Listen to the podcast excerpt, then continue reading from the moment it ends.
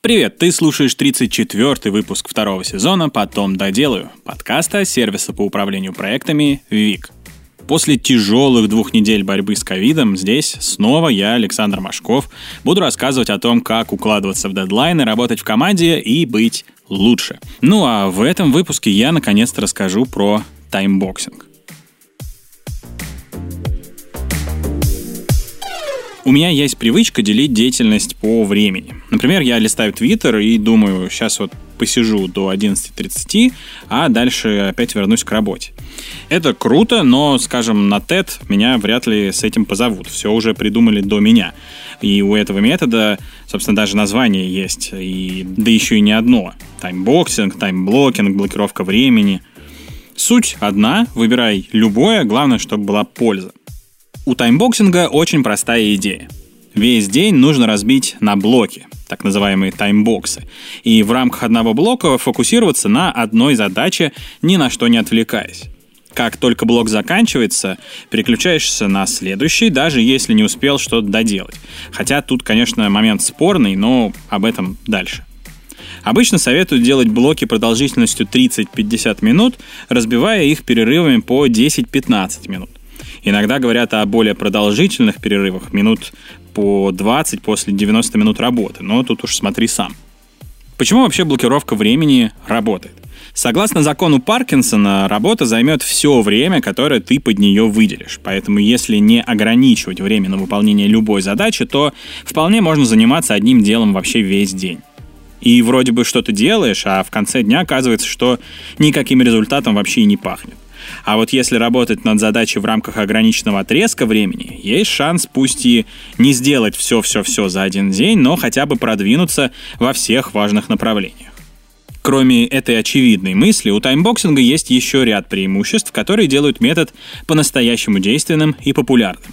С блокировкой времени ты, во-первых, ощущаешь время, Поначалу кажется, что 30-50 минут одного таймбокса для глубокого погружения в задачу маловато, но постепенно привыкаешь делать не только быстро, но и хорошо. Во-вторых, лучше фокусируешься. Это, пожалуй, самое важное преимущество. Ты полностью сосредотачиваешься на одной единственной задаче. Часто уже этого достаточно, чтобы повысить свою продуктивность. В-третьих, ты можешь оценить свой прогресс. Остановка после каждого блока помогает немного отойти назад и взглянуть на общую картину. Это очень важно, чтобы не потеряться в рутине. В-четвертых, ты защищаешься от выгорания. Таймбоксинг помогает бороться с эмоциональным выгоранием с помощью разнообразия задач. Мне вот нравится моя работа, я занимаюсь ей постоянно, даже по вечерам, иногда выходные, но тем самым я рискую перегореть, поэтому стараюсь давать себе возможность переключаться на какую-то другую работу, хобби или просто отдыхать.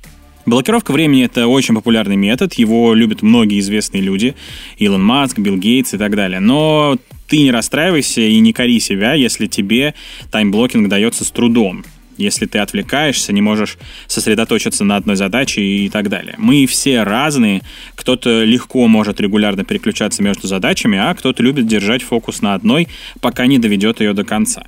Блокировка времени подойдет, если ты с трудом фокусируешься на одной задаче, главный принцип таймблокинга — нельзя ни на что отвлекаться. То есть сидеть в телефоне, смотреть в окно на птичек, подглядывать в монитор коллеги, начинать работу над другим делом и так далее строжайше же запрещается. Все это снижает твою продуктивность в рамках таймбокса. Когда нет строгого дедлайна, проще переключить внимание, а когда знаешь, что через 40 минут сможешь заняться чем-то другим, проще сосредоточиться. Также таймбоксинг подойдет, если ты сталкивался с прокрастинацией. Работа с ограничением по времени мотивирует оптимизировать процессы. Приходится работать в ускоренном режиме, чтобы успеть к дедлайну, и на отдых и вот эти все отвлечения просто нет времени. И, конечно, таймбоксинг подходит, если ты привык откладывать все на потом и постоянно срываешь дедлайны. Блокировка времени помогает продвигаться параллельно в нескольких задачах, поэтому откладывать дела нет смысла. Все важное можно успеть, если грамотно распорядиться своим временем. Теперь пара слов про таймбоксы. Временные блоки, на которые ты разбиваешь свой день, бывают жесткие и мягкие. Когда мягкий блок закончился, но задача еще не сделана, можно взять еще дополнительные 10-20 минут. Классно не чувствовать себя загнанным в рамки. Но добавляя дополнительное время, имей в виду, что так съезжает все расписание на день, и его придется корректировать.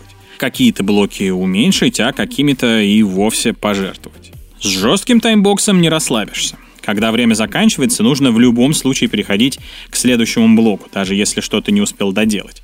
Доделывать получится, возможно, только на следующий день. Это может немного угнетать, но у таких жестких рамок есть свое преимущество. Ты чувствуешь время, ценишь его и тратишь рациональнее. Имея в виду, что переключаться между мягкими и жесткими таймбоксами на лету нельзя. если решишь ставить себя в жесткие рамки, но оставишь для себя лазейку, добавить дополнительное время, твой мозг обязательно ей воспользуется. Короче, выбирай один вид таймбокса и строго его придерживайся. Ну и, наконец, давай поговорим о том, как пользоваться таймбоксингом. Сначала выпиши в блокнот или в заметки, в телефоне там, или в компьютере все задачи, которые нужно решить в ближайший день или неделю. Как и в случае с GTD, этот процесс может занять много времени. Поэтому посиди, подумай и постарайся вспомнить все дела.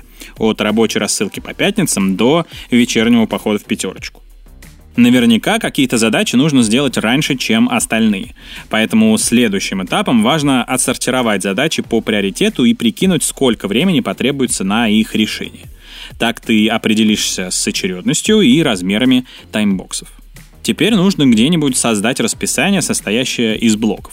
Кому-то удобно записывать все в блокноте или на листочке. Это быстро и от интернета или электричества никак не зависит. Но лично я никогда листочками не пользовался и всегда планирую блоки в приложении календаря. Во-первых, потому что я предпочитаю мягкие блоки, и там их проще редактировать. Вот. А во-вторых, э, календарь всегда напомнит, когда один таймбокс закончится, и нужно переходить к следующему. Это помогает дополнительно разгрузить мозг, не поглядывать на часы каждую секунду и полностью сфокусироваться на задаче. Если решишь воспользоваться блокировкой времени, имея в виду, что нужно планировать блоки на неделю вперед, иначе толку от всего этого не будет, если ты будешь каждый день постоянно что-то там подстраивать и планировать. Кстати, про недельное планирование был вот буквально недавно выпуск, обязательно его послушай, если еще этого не сделал. Ну и давай потихоньку резюмируем все, что я уже рассказал. Итак, блокировка времени подойдет, если ты хочешь оптимизировать свою деятельность и не перегорать. Мне переключение между задачами помогает разнообразить свою работу и делать больше, когда времени становится все меньше. Поначалу блокировать время может быть сложно, и огромный массив задач нужно как-то в блоке распихать, и в суть задачи приходится быстро вникать и выполнять ее не менее оперативно. Но таймблокинг помогает научиться чувствовать время и не растягивать дела на долгий срок. Это того стоит.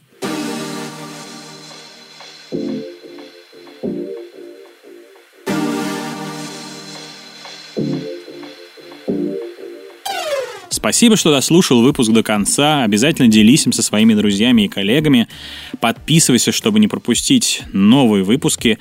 Если у тебя есть какие-то интересные темы или гости, которых ты хочешь услышать в подкасте, предлагай их на страничке на нашем сайте. Ссылочка в описании к выпуску и в описании к самому подкасту. Если слушаешь где-то, где можно нам поставить оценку или оставить отзыв, обязательно это сделай. И, конечно, регистрируйся в нашем Task Manager. На этом все. До встречи в следующем выпуске.